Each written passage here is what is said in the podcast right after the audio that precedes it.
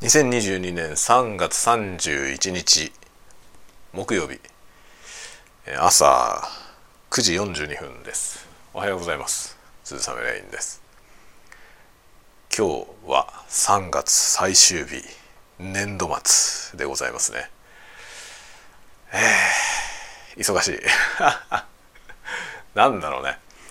そんなにね冷静にやればそんなに忙しいことはないんですけど。微妙にね気分的に重いものがいっぱい乗っかっていて忙しい感だけある。という感じですね。結構意外とこういうことってあってその忙しい忙しいって思うんだけどそれは忙しいんじゃなくてねせわしいだけっていうかね。あのタスクが一回いっぱい乗っかってると忙しいような気がするっていう気分的なもんだったりするという気がします。今日の僕はまさしくそうですね。多分そんなに忙しいことはなくてやってみたら意外と時間余ると思うんですけど気分的に積まれてる感があるなっていう感じですね。そしてなんと年度末ですから明日から4月。ねえ。明日から4月ですよ皆さん。冗談みたいですね、えー、というわけで明日から新しい新人がやってくるアンド子供たちは一つ学年が上がるというですねそういう時期でございますね。まあ、子供が学校に通ってるとこのね4月のタイミングで学年が変わるっていうね結構大きな変化があるのであの、まあ、学校を卒業して以来ねそういう何ていうのかなあの区切りがなくなるじゃないですか。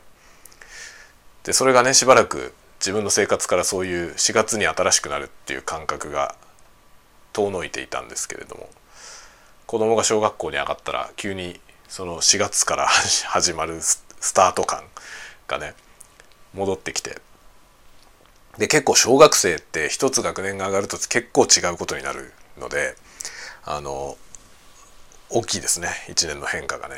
4月になるとなんか新しいって感じがしますね。しかも今年は上の子が5年生になるので5年生っていうと結構ね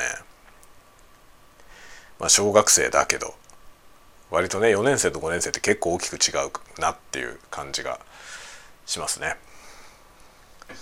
あっという間だね。あっという間に中学生になるんじゃないかっていうね。早いですね。大変ですね。ねまあ自分がはるか昔に忘れてしまっているもうね小学生の頃のことを思い返しながら子供と過ごす日々なかなか貴重な感じだなと思います。はいということで今日は郵便局に行かなきゃいけないんだ。年度末なのに。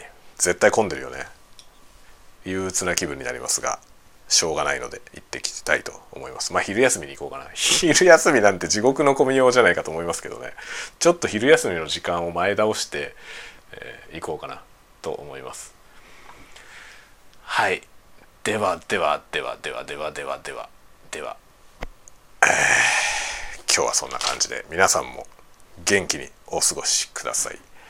ではまた。